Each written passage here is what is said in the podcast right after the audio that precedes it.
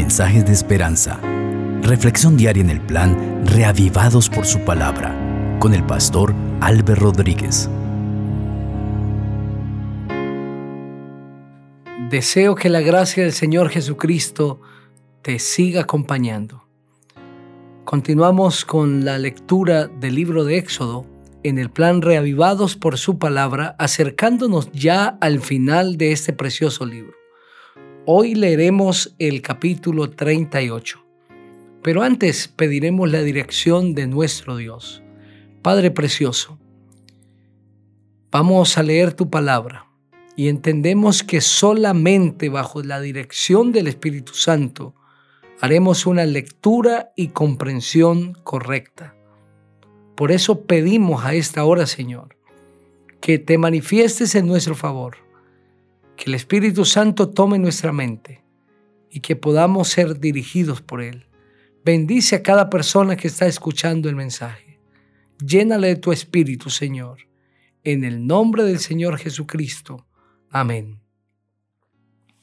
Así dice la palabra del Señor. Igualmente hizo de madera de acacia el altar del holocausto de cinco codos de largo, cinco codos de ancho, cuadrado y tres codos de altura. En sus cuatro extremos hizo unos cuernos, los cuales formaban una sola pieza con él y lo recubrió de bronce. Hizo asimismo todos los utensilios del altar, calderos, tenazas, tazones, garfios y palas todos sus utensilios los hizo de bronce. Hizo para el altar un enrejado de bronce de obra de rejilla que puso por debajo de su cerco hacia la mitad del altar. También fundió cuatro argollas a los cuatro extremos del enrejado de bronce para meter las varas.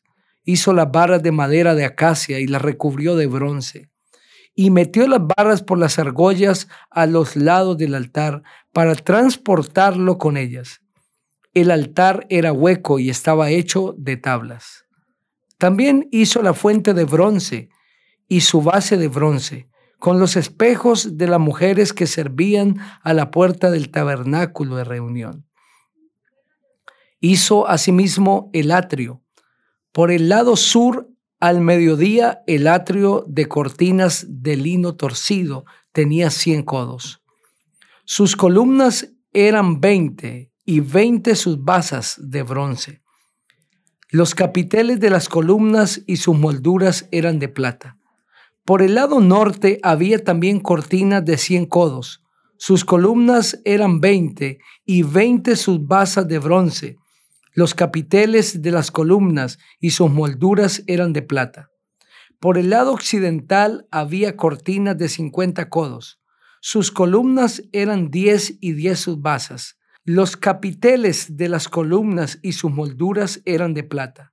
Por el lado oriental había cortinas de cincuenta codos. A un lado había cortinas de quince codos con sus tres columnas y sus tres basas por el otro lado, a uno y a otro lado de la puerta del atrio, había cortinas de 15 codos con sus tres columnas y sus tres basas.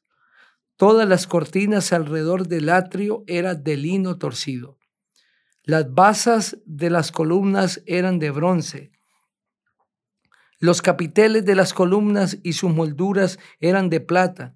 También las cubiertas de sus cabezas eran de plata y todas las columnas del atrio tenían molduras de plata. La cortina de la entrada del atrio era obra de recamador, de azul, púrpura, carmesí y lino torcido. Tenía veinte codos de largo y su ancho o su altura era de cinco codos, lo mismo que las cortinas del atrio. Sus columnas eran cuatro con sus cuatro basas de bronce y sus capiteles de plata. Las cubiertas de sus capiteles y sus molduras eran de plata. Todas las estacas del tabernáculo y del atrio que lo rodeaba era de bronce. Estas son las cuentas del tabernáculo, del tabernáculo del testimonio, las que hicieron por orden de Moisés y ejecutaron los levitas bajo la dirección de Itamar, hijo del sacerdote Aarón, Besaleel, hijo de Uri, hijo de Ur, de la tribu de Judá, hizo todas las cosas que Jehová mandó a Moisés.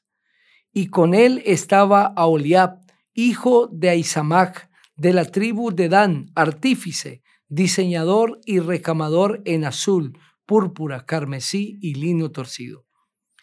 Todo el oro empleado en la obra, en toda la obra del santuario, o sea, el oro de la ofrenda, fue de 29 talentos y 730 ciclos según el ciclo del santuario. La plata de los empadronados de la congregación fue de 100 talentos y 1775 ciclos según el ciclo del santuario. Medio ciclo por cabeza según el ciclo del santuario para todos los que pasaron por el censo de 20 años de edad para arriba, que sumaron 603.550. Hubo además 100 talentos de plata para fundir las basas del santuario y las basas del velo, en 100 basas, 100 talentos a talento por basa. Con los 1775 ciclos, los capiteles de las columnas recubrió sus capiteles y las unió. El bronce ofrendado fue 70 talentos y 2.400 ciclos. Y con él fueron hechas las basas de la puerta del tabernáculo de reunión y el altar de bronce en su enrejado de bronce y todos los utensilios del altar, las basas del atrio y las basas de la puerta del atrio, todas las estacas del tabernáculo y todas las estacas del atrio que lo rodeaba. Amén. Ese capítulo sigue describiendo la fabricación del santuario o del tabernáculo que Dios ordenó a Moisés. Empieza indicando que se hizo una mesa de madera de acacia que fue recubierta en oro y sobre la mesa se hicieron algunos utensilios, calderos, tenazas, tazones, garfios y palas.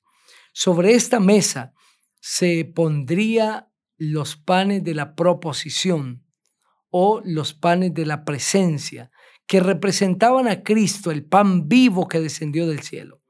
Le recordaba al pueblo que de la misma manera que ellos fueron sustentados allí por el maná, Cristo vendría como el pan vivo para dar vida al hombre, vida eterna.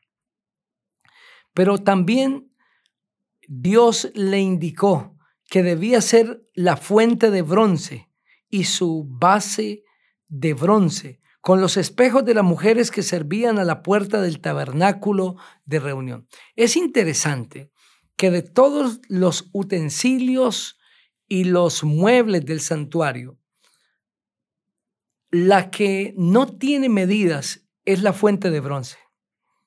Tampoco indica el Señor que se le debía hacer argollas para transportarla.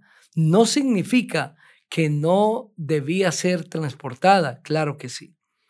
Pero el Señor indicó el hacer esta fuente de bronce porque tenía un significado especial. ¿Dónde se encontraba? ¿Dónde fue ubicada? En el atrio del el santuario. El santuario estaba dividido en dos partes. El tabernáculo estaba dividido en dos partes. La primera era el lugar santo, la segunda el lugar santísimo. Esas eran las divisiones de el tabernáculo propiamente dicho.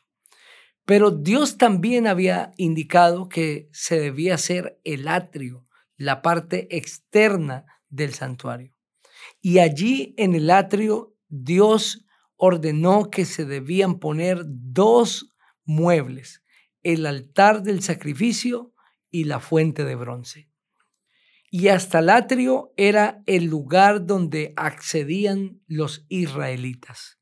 Al lugar santo accedían los sacerdotes y al lugar santísimo el sumo sacerdote. En el atrio estaba puesto el altar del sacrificio y la fuente de bronce. Pero es interesante que con lo primero que el israelita se encontraba era con el altar del sacrificio. y allí sacrificaba su cordero. Y luego mirando hacia el santuario se encontraba la fuente de bronce justamente a un lado de la puerta de la entrada del santuario, donde se manifestaba la presencia de Dios. Aquí hay unas lecciones especiales y es que cada persona que tiene un acercamiento a Dios, lo primero que se pone delante de ella es el altar del sacrificio, es el sacrificio de Cristo Jesús. Y así como todo israelita tenía acceso al santuario en el atrio, toda persona tiene acceso al sacrificio de Cristo Jesús, tiene acceso al reino de los cielos a través del Señor Jesucristo. No importa lo que hayas hecho, querido amigo, puede ser que tu vida esté marcada por malas decisiones, por malas acciones, por pecados terribles que tú no quieres que nadie sepa, porque tú sabes que la gente te juzgará, que la gente te recriminará, te mirará con sospecha y con desconfianza por tus malas acciones. No importa lo que haya pasado con tu vida, Cristo Jesús te perdona. Y el altar del sacrificio nos recuerda que toda persona tiene acceso al reino de los cielos a través de Cristo. Para toda persona Dios ha dejado el perdón y el Señor quiere perdonarte a través de Cristo Jesús. Y justamente a la entrada del tabernáculo estaba la fuente de bronce, una fuente que Dios había dicho que se debía hacer con los espejos que dieran las mujeres que trabajaban en la puerta del tabernáculo. ¿Qué significa la fuente de bronce? Significa el lavado que Dios hace en el corazón. ¿Quiénes debían lavarse las manos? Aarón y sus hijos, Dice el capítulo 29, el versículo 4 así. Llevarás a Aarón y a sus hijos a la puerta del tabernáculo de reunión, donde los lavarás con agua. Es agua con las que los iba a lavar debían ser tomados de la fuente de bronce. La fuente de bronce representa el lavado que Dios hace en el corazón. Dios lava el corazón de maldad, de inmundicia. Por eso es que David le dice al Señor en el Salmo 51, lávame más y más de mi maldad. Y luego le dice, purifícame con hisopo. Porque el lavar el corazón solamente lo puede hacer Dios. Él es el único que nos puede limpiar. El agua limpia. Y Dios quiere limpiar hoy tu vida, querido amigo. No importa lo que hayas hecho, Dios quiere limpiarte por su gracia y su poder. ¿Y por qué tenía espejos la fuente? Cuando el israelita se acercaba a la fuente, podía ver allí espejos. Cuando el sacerdote se acercaba a lavarse las manos en la fuente, veía su rostro. Esto significa que al acercarnos a Dios para que Él nos lave, debemos ir como estamos. Dios nos llama a lavar a aquellos que ya están limpios. Dios quiere lavar a aquellos que necesitan lavarse. Y cuando vamos a Cristo, allí vemos reflejado en la fuente mi vida como está. Esa fuente representa el bautismo a través del cual Dios limpia el corazón del hombre. Entrégale tu vida a Jesús, deja que Cristo te lave a través del bautismo. Busca una iglesia adventista y bautízate, lavando tus pecados en el nombre de Cristo Jesús. Él quiere limpiarte, pero ve cómo estás. Tú no necesitas cambiar, es más, no puedes cambiar. Y si vas a Jesús, Él te limpiará. Quiero orar por ti. Padre, estoy orando con muchas personas que no conozco, pero que tú amas que tú conoces. Muchos de ellos necesitan el lavado, bautizarse. Te pido en esta hora, Señor, que tú seas tocando su corazón y que tomen la decisión de entregarle su vida a Cristo a través del santo bautismo. Gracias, Señor, por escucharnos en Cristo Jesús. Amén. Amén. Dios te bendiga